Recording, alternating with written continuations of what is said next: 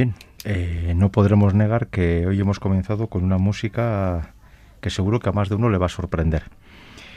El fragmento es un fragmento coral, lo hemos oído. Eh, comienza con una invocación a la Virgen, Virgen Santísima de la Fuensanta. Y el compositor es un compositor que, si no me equivoco, es la primera vez que aparece en Operaón. Es tocayo mío, aunque catalán, Enric Granados. Y su ópera es María del Carmen, una ópera de esas que yo mismo he de reconocer, mira que a mí me gustan las rarezas, pues yo me enteré no hace mucho que esta ópera existía y es más, me enteré que existía una grabación comercial porque se representó en el Festival de Bexford en Irlanda hace unos poquitos años. Es un festival del de Bexford muy curioso porque se dedican solo a poner en escena óperas muy, muy raras. María del Carmen. Y la cuestión es que hablando o pensando en esta ópera, de la que yo, insisto, hasta hace apenas unos poquitos meses no sabía ni de su existencia, pensé eh, cuántas Marías hay en esto de la ópera, ¿no? y de repente me dio por hacer un programa que podíamos titular algo así como Marías de ópera. Y el caso es que María, que es seguramente el nombre femenino más recurrente de la historia, pues aparece de muchas formas, en este caso en el título, María del Carmen, de la ópera, y he pensado que podíamos utilizar la excusa de las Marías para ir viajando por distintas de ellas para terminar eh, redondeando un programa que gire en torno a este nombre femenino. Así hemos empezado eh, con esta música que es mm, pues muy muy rara y vamos a alternar músicas más o menos frecuentes con infrecuentes, porque María, el nombre de María, incluso en distintos idiomas, es muy muy muy fácil de encontrar en el mundo de la ópera. Así vamos a viajar de la música de Granados, del compositor catalán de principios del siglo XX, a uno de los grandes eh, paradigmas del bel canto del XIX, Gaetano Donizetti y es que Donizetti compuso una ópera que se titulaba María Estuarda. María Estuarda es una de esas óperas, una de las tres óperas que compone la llamada trilogía Tudor, Ana Bolena, María Estuarda y Roberto de Bré, donde las protagonistas son reinas de Inglaterra de la dinastía Tudor. María Estuarda es una ópera que hoy se suele escenificar bastante y desde luego se convierte para las sopranos de sopranos belcantistas en uno de los grandes retos que les coloca que les coloca Donizetti a lo largo de su prolija carrera como compositor de ópera. La misma Ana Bolena, eh, la reina protagonista de Roberto de Veré o esta María Estuarda es un caramelo delicioso para cualquier soprano belcantista porque se convierte en la absoluta protagonista de la función y además porque se cumplen todos los requisitos del llamado bel canto y es un papel pues muy ambicioso para sopranos que ya pueden eh, eh, alardear de hacer una carrera con, con sentido.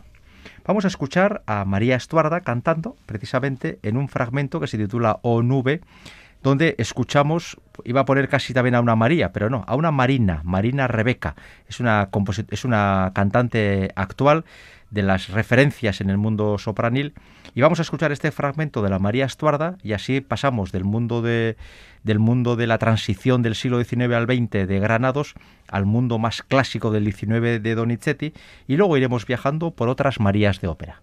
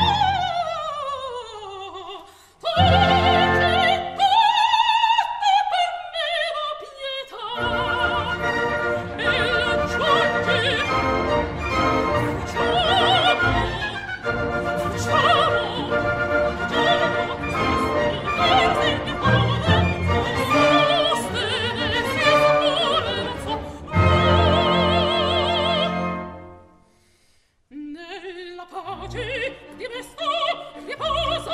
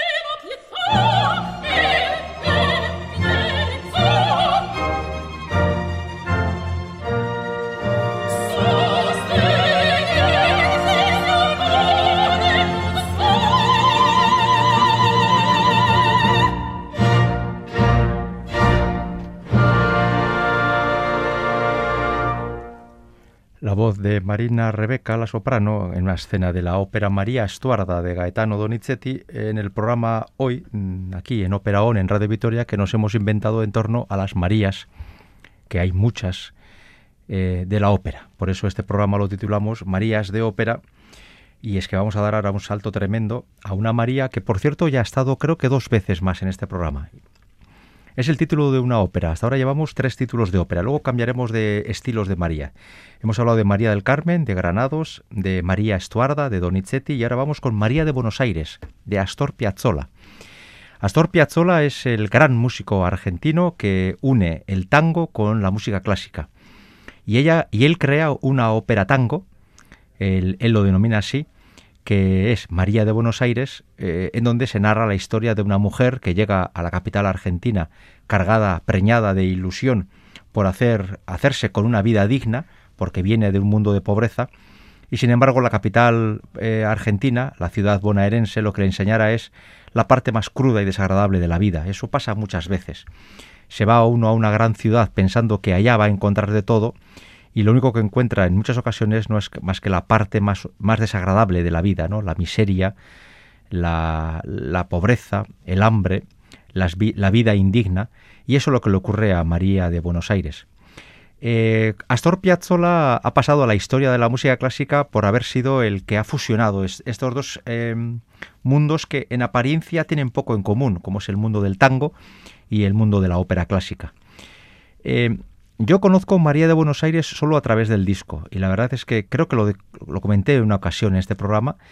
Eh, cuesta bastante entenderlo como una ópera porque más que nada María de Buenos Aires es un conjunto de canciones con un estilo eh, muy argentino, desde luego muy alejado de los parámetros de la ópera clásica y seguramente más de un purista y más de dos dirían que eso ni es ópera ni se le parece.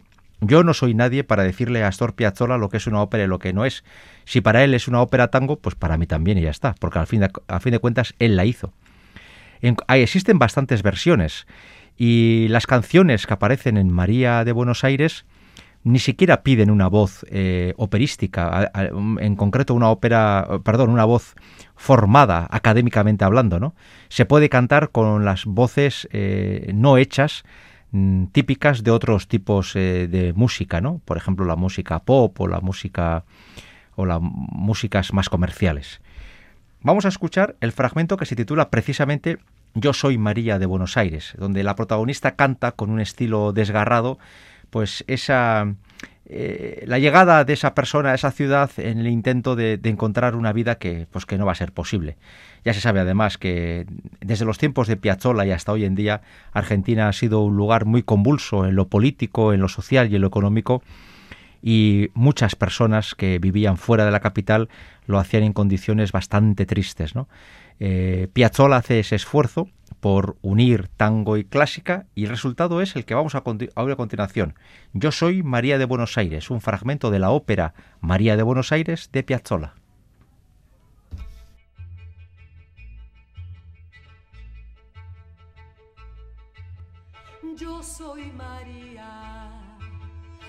De Buenos Aires de Buenos Aires, María, no ven quién soy yo. María Tango, María del Arrabal, María Noche, María Pasión Fatal, María del Amor, de Buenos Aires soy yo. Yo soy María de Buenos Aires.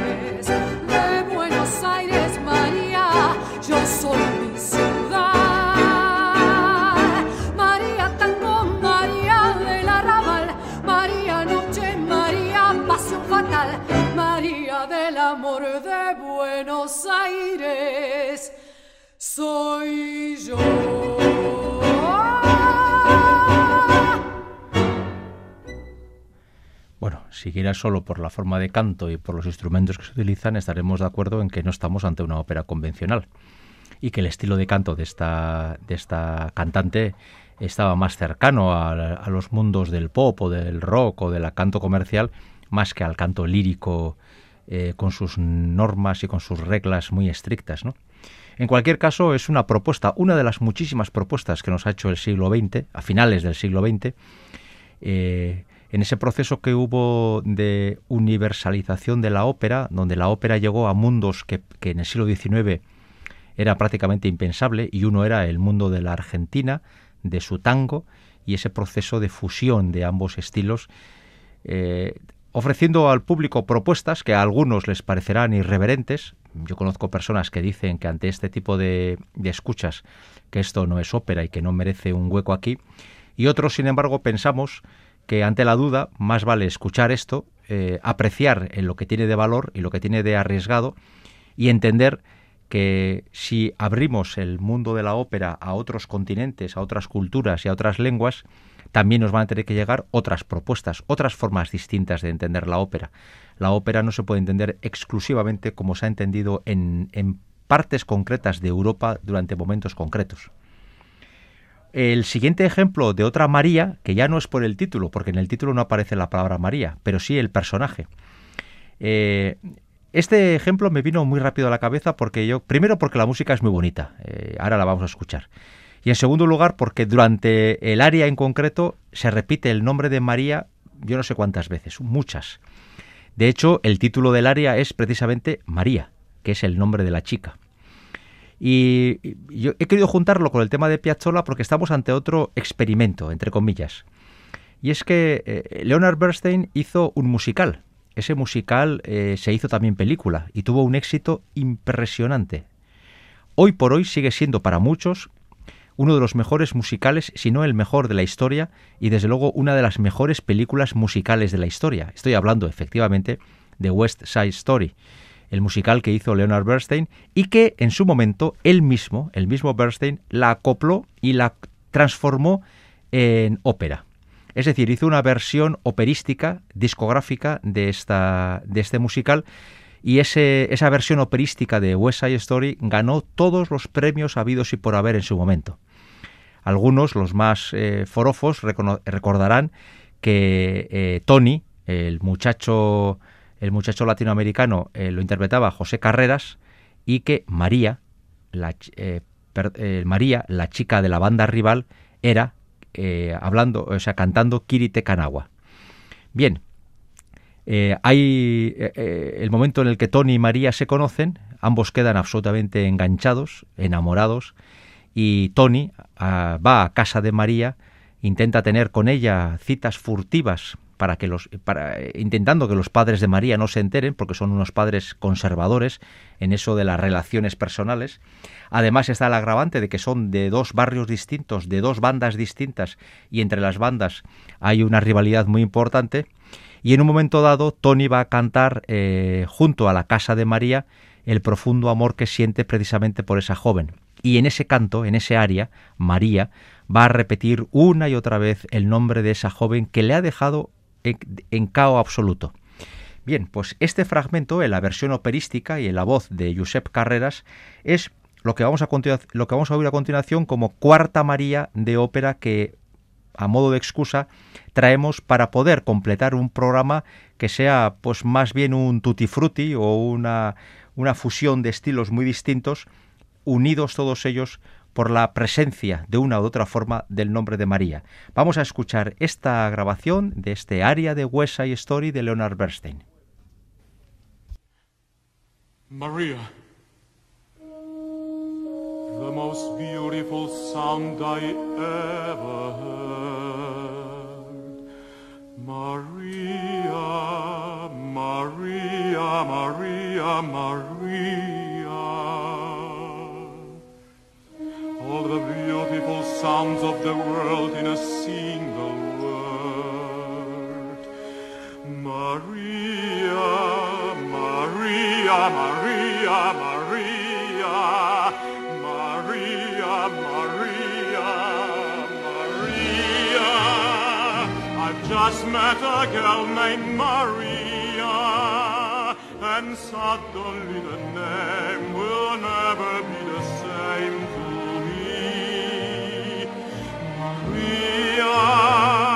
I've just kissed a girl named Maria, and suddenly I found how wonderful a song can be. Maria, say it loud and there's music playing. Say it soft and it's almost like praying. Maria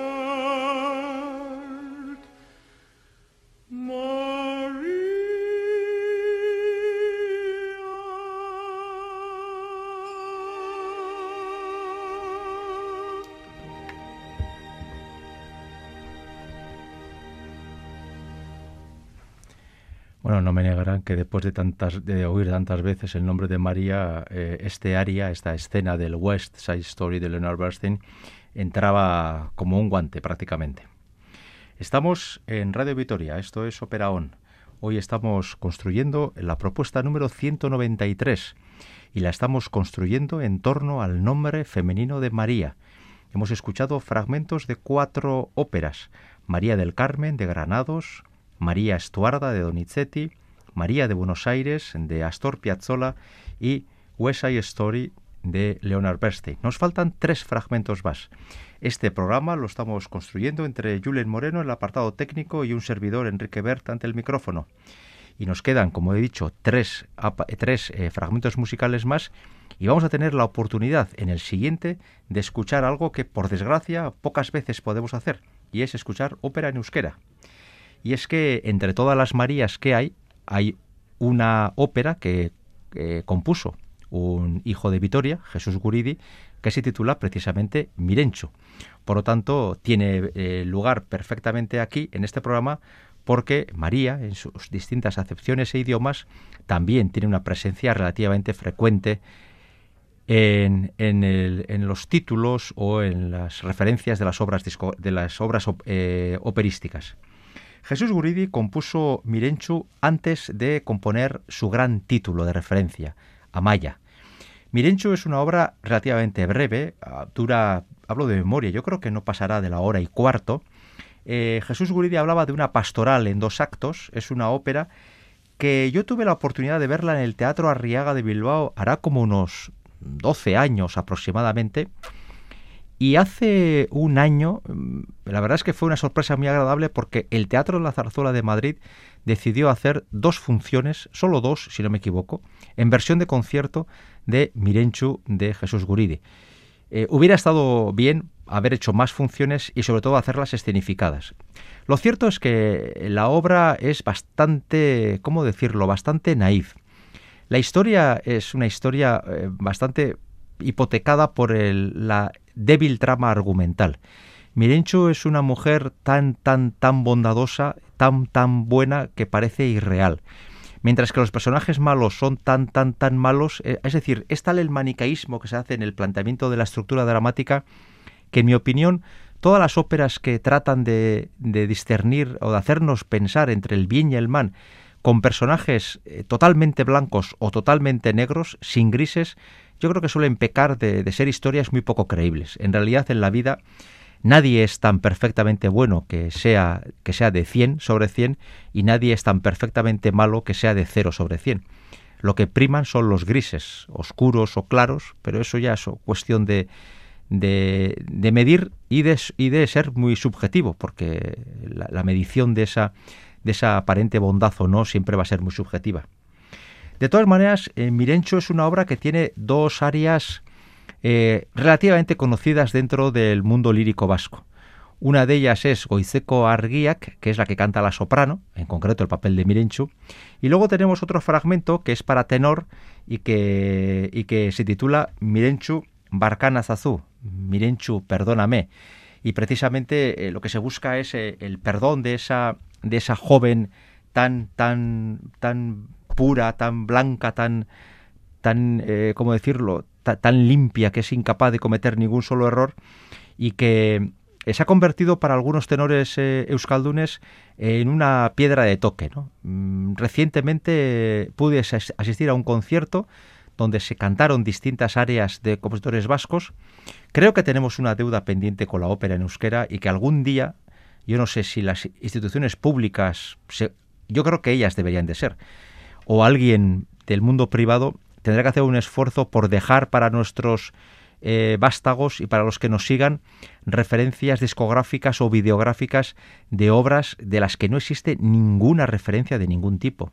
Estoy pensando no ya solamente en obras de Jesús Guridi, sino en obras de Francisco Escudero, en obras de Pablo Sorozábal, es decir, grandísimos compositores de los cuales hoy en día es prácticamente imposible encontrar ninguna referencia discográfica, ni legal, ni alegal, ni ilegal. Es, es muy difícil. Y claro, así las obras no se conocen. Y no se conocen aquí, en Euskal Herria, y mucho menos se conocen fuera. Yo siempre digo lo mismo, si nosotros no nos preocupamos de nuestro patrimonio lírico, no lo va a hacer nadie por nosotros. Eso es así. Así que no está de más que aprovechemos que pasa una Mirenchu por aquí para que podamos escuchar la voz del tenor Andeka Gorrochategui, un tenor, si no me equivoco, de Abadiño, que está haciendo una carrera bastante más que interesante eh, por Europa, un hombre de una voz grande, de una voz bastante pesada, de, mucho volumen, de un color muy hermoso y que eh, le confiere a Andeca un estilo muy peculiar, muy, muy peculiar. Yo lo he oído en directo varias veces y la verdad es que es un cantante que no te puede dejar indiferente. Así que vamos a escuchar este fragmento del Mirenchu de Jesús Guridi, Mirenchu Barcana Zazú, en la voz de Andeka Gorrochategui, y así por lo menos podremos paliar, siquiera simbólicamente, la enorme deuda que tenemos con el patrimonio lírico vasco.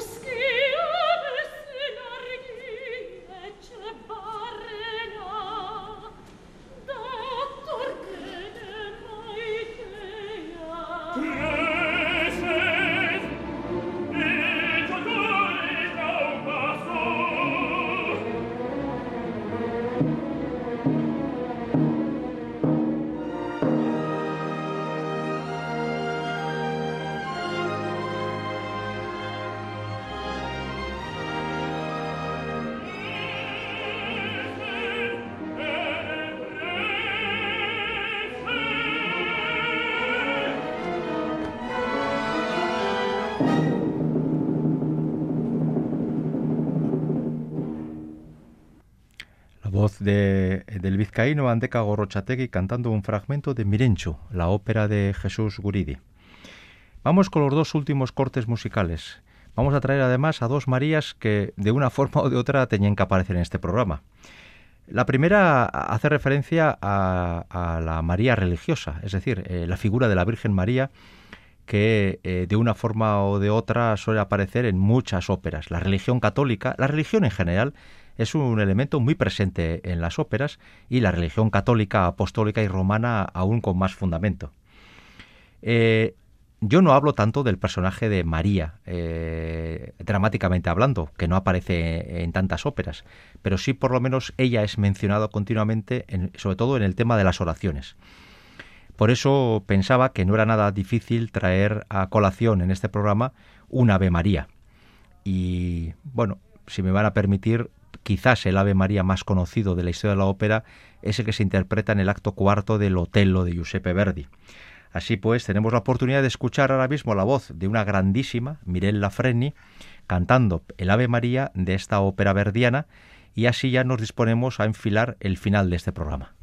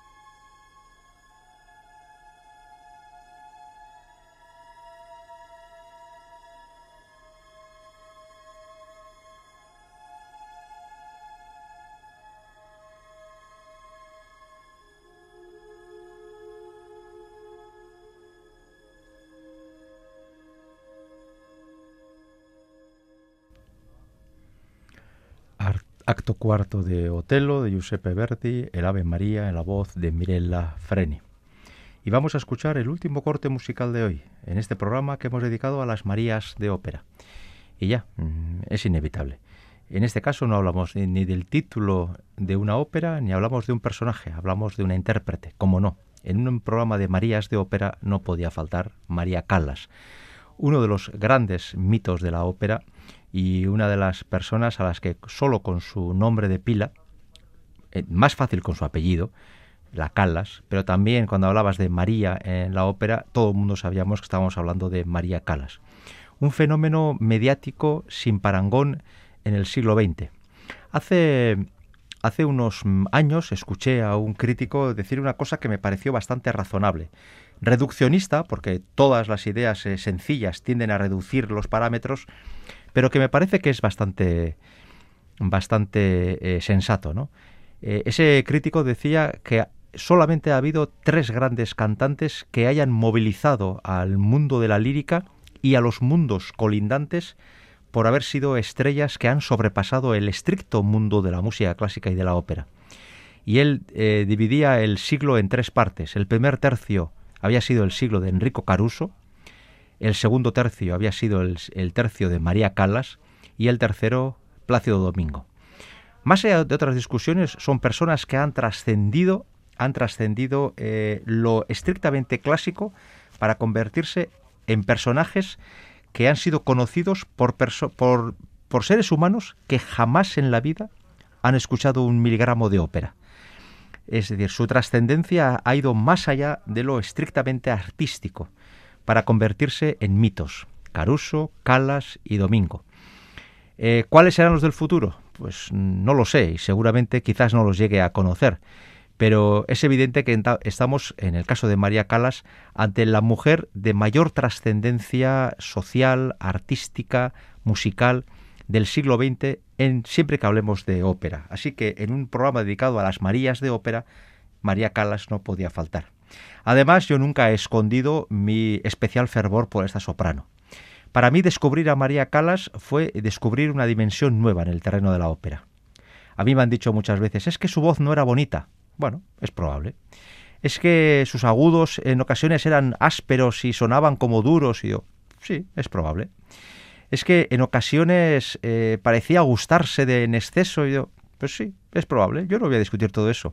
Ahora, eh, muy bien, todo eso está perfecto, estoy de acuerdo. Pero ¿y luego qué tenemos? Pues tenemos un artista como, como una montaña de grande. Y yo eh, he escuchado, pues creo que prácticamente todas las grabaciones oficiales y muchas de las piratas de María Calas. Y cada vez que esa señora abre la boca, con todas sus limitaciones, estamos escuchando a un artista impresionante, a un artista eh, inabarcable, porque con todos sus defectos fue capaz de crear eh, arte. Y yo creo que no es que cantara bien, la cuestión no es si cantaba bien o no. Se me pueden ocurrir 20 sopranos que cantaban mejor que María Calas. Lo que no se me ocurre ninguna es tan artista como María Calas. Y esa es la cuestión que hace a una persona ser algo mucho más que una simple cantante, incluso mucho más que una buena cantante hacer un artista excepcional. Y eso fue María Calas. Por eso en este programa tiene hueco también esta intérprete. De María Calas podríamos haber elegido un montón de grabaciones de referencia. Hay muchas cosas que dejó María Calas grabada, y entre comillas lo digo, por desgracia, porque luego casi nadie se ha acercado a ese nivel de interpretación. Pero al final he decidido traer un aria celebérrima, muy conocida, eh, y, que ha sido, por ejemplo, uno de los motivos de discusión con mis amigos operófilos sobre las virtudes o no de María Calas, y es el aria de Norma, la casta diva. Yo he hablado mucho sobre este aria. Los que defienden a Montserrat Caballé como el canto puro, exquisito, perfectamente delineado, que es así, frente a María Calas, eh, que más que sacerdotisa parece una mujer de carne y hueso, pero ¿qué quieren que les diga? Yo escucho la, casta diva de María Calas y me da la sensación de que tengo al personaje delante. yo me lo creo. Por desgracia, eh, soy de los muchísimos que se consideran viudos de la Calas que nunca le podremos escuchar en directo. Eso ya por edad va a ser imposible. Pero en cualquier caso, sus grabaciones siguen siendo absoluta referencia en el mundo de la lírica. Así que un programa que hemos dedicado a las Marías de la ópera, terminamos con la voz de María Callas cantando la casta diva de Norma, de Bellini. Hoy hemos tratado de plantear un programa muy heterogéneo a través de una excusa, como es la de un nombre. De vez en cuando lo repetiremos. Nuestra única intención, a fin de cuentas, ha sido la de colocar a la ópera otra vez en el transistor, encima de sus mesas, de sus oídos, para que disfruten y para que les pique la curiosidad por conocer este arte tan hermoso. En, espera, en, en la confianza de haberos ayudado siquiera un poquito, hasta la semana que viene.